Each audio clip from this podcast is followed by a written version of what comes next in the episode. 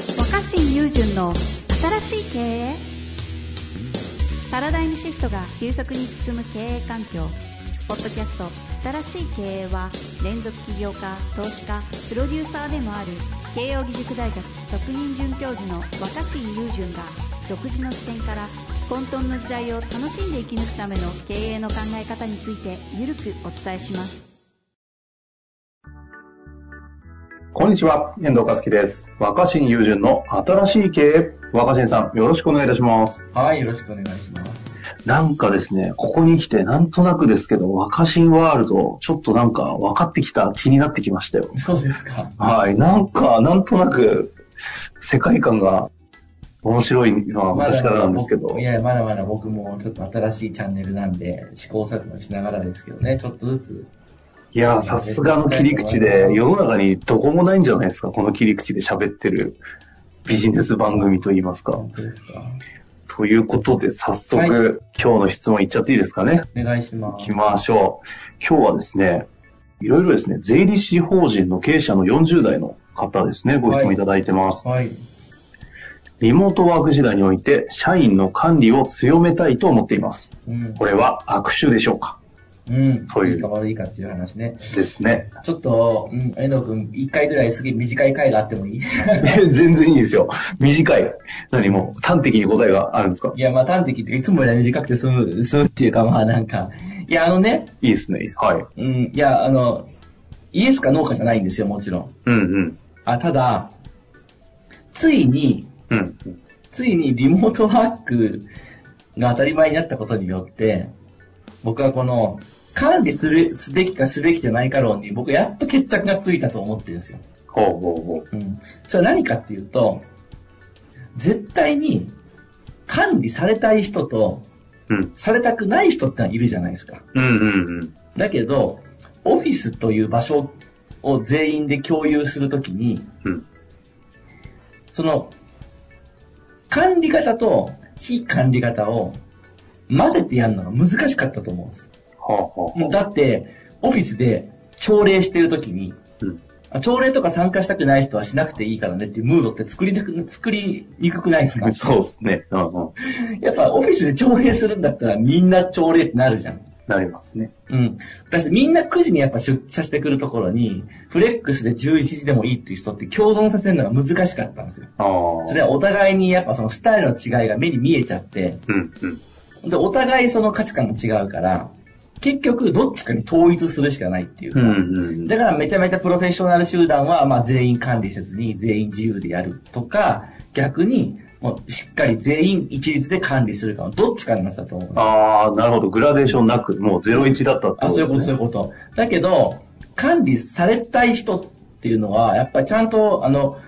この時間からこの内容をこうしてくださいとか、はい常にこう具体的な指示がある方がやりやすいとか生産性が上がるって人も当然いると思うし、うんうんうん。で、一方で、いやもう本当に大きな枠組みでちゃんとこう、打ち合わせができれば、自分で考えて動けるとか、自分で休憩とか集中とかを切り替えてやりたいって人もいると思うんですよ。うんうん。うん、あとその作業じゃなくて、えーなんかいろんな企画する仕事だったら、8時間もずっと別にカメラの前座って管理されてやればうまくいくかってそういうわけでもないと思う。確かにそうですね。うん、変な話、いいもんできるんだったら、どっかちょっと出かけて遊んできたっていいわけ散歩しながらでもいいじゃん、みたういなねん。、でも今度は逆に全員そうしちゃうと、あの、まあ、きちっとこう、決ま決まったような作業をしなければ仕事にならない人とかは不安になっちゃうっていう。はい、はい。だから、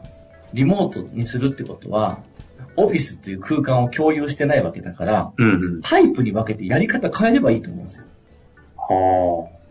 例えば、窓分けれるじゃないですか。あの、オンラインのシステムだったら。あ。はい、はい。ま、まだ、あ、まだ。うんうん。窓っていうか、そのグループを分けれるはじい、ゃないはでい、すか。はい、はい。だから、えっとああ、 そういうことうん管理されたい系の人っていうのは管理されたい系のうんあのワークグループ。ズームにつなげてとか。つなげておく。で、そうじゃない人はそうじゃない人で、そのその決まった時間だけ打ち合わせをする。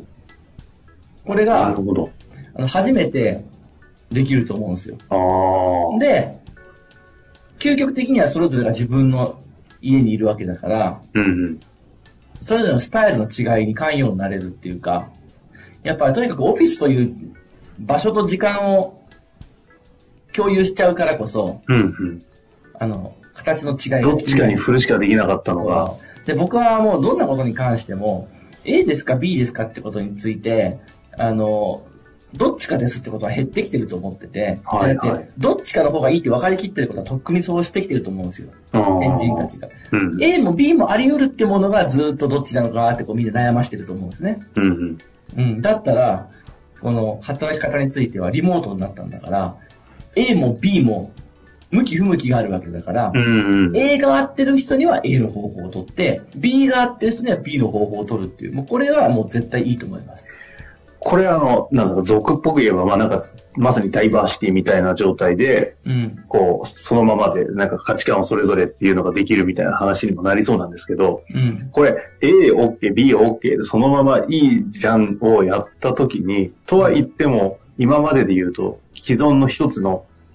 A で統一してた会社だったわけじゃないですか。うん。その会社としての成り立ちをちゃんと持続させ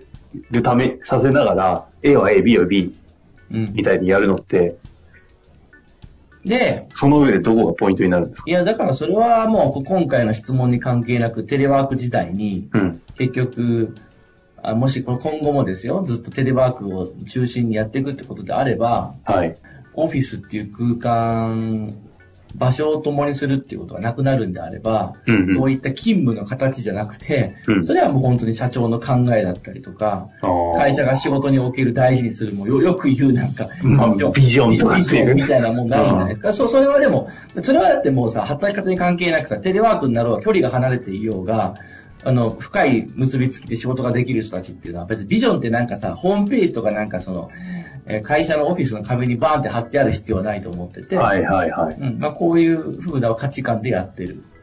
こういう。その話がなんか前回で言うあのダイアローグののところに答え一つヒントありそうな感じしますね。うん、まあそれもやっぱり結局ね、すぐにじゃあ社長が一人で決めれるかっていうと、うん。それもじゃあどういう方向性で、どんなような、あの、会社がいいかってことはみんなと話し合って、うんうんあの納得いくまでいろんな視点を出し合って、経営者が決めればいいとは思うんだけど、うんうんとにかく、あの、ワークスタイルは、あの、とにかくオフィスがなくな、なくなったんだとか、オフィスに縛られなくて済むんだったら、やり方を一個に集約しなくても、違いを共存させやすくなった。僕はあの、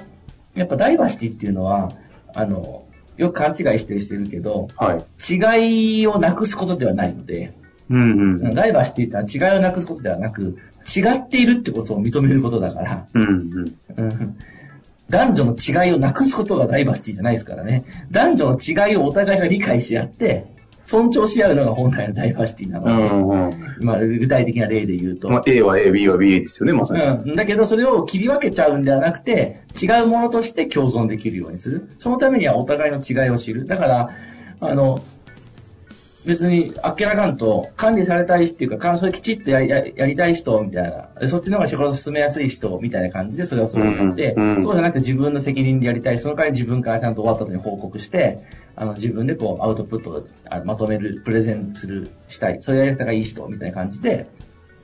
そのなるほど挙手挙手制で分けていって、実際やりながら調整していって、あ、僕ちょっとこっちよりこっちでした。じゃあそっちにしてあげて、みたいな感じで。でみんなが納得してその方法に収まったら最高じゃないですか。ああ、なんかダイバーシティマネジメント、グラデーションマネジメントみたいな感じですね。うん。いや、面白いですね。という感じか。まあ、なので、ここはもう明快に、多分そこですよね、回答はね。うん若ち新ょさっんととしては。短いですけど、まあでも、あのいこやいやれを、うんあの、よく、まあ、僕が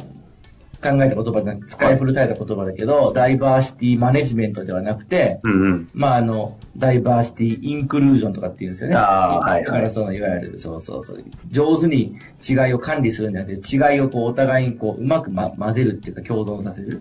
これが、リモートワークのやり方だとなおさらやりやすいかなって僕は思ってますけど。なるほど。はい。ということで、ダイバーシティインクルージョンですかね。ぜひ、はいちょっとこの回答を持って、ちょっとね、この踏まえて、なんか動いたことあれば、ぜひ共有していただきたいですね。そうですね。ということであの、うんね、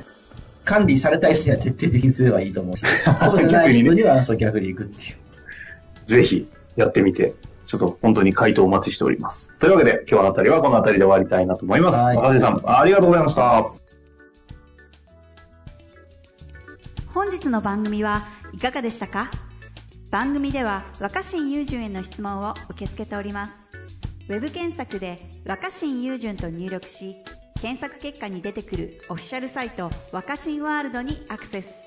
その中のポッドキャストのバナーから質問ホームにご入力ください